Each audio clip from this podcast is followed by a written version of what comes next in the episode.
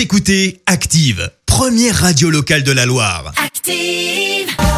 L'actu vue des réseaux sociaux, c'est la minute hashtag. 7h55, il est temps de parler buzz sur les réseaux sociaux avec Clémence. Et ce matin, on s'intéresse à un hashtag spécifique, Saliba, du nom du joueur de foot William Saliba. Et pour cause, ça n'irait pas super fort à Arsenal. Alors je m'explique, le Stéphanois parti direction Arsenal euh, serait lassé de ne pas jouer en équipe première et souhaiterait être prêté dès janvier. Alors forcément, tu te doutes bien euh, que le prêt vers Saint-Etienne est envisagé. Et bah Oui. du coup, ça fait pas mal de bruit sur Twitter.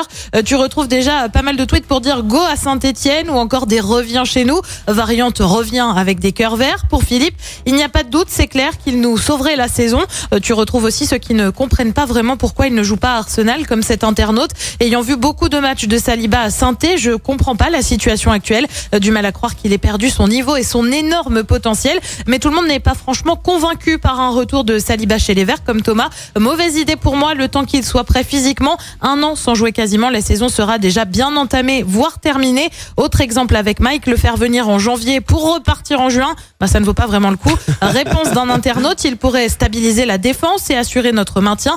Même pour six mois, ça vaut le coup. Et puis tu as ceux qui s'inquiètent presque déjà de la stratégie stéphanoise. Ça reste Saliba, donc une excellente nouvelle, mais ça reste du bricolage sur du court terme et ça fait chier. Alors pour le moment, bien évidemment, rien n'est acté. La SS n'a même pas fait part d'un potentiel intérêt. Il faudra attendre le mercato d'hiver qui débutera le 2 janvier prochain.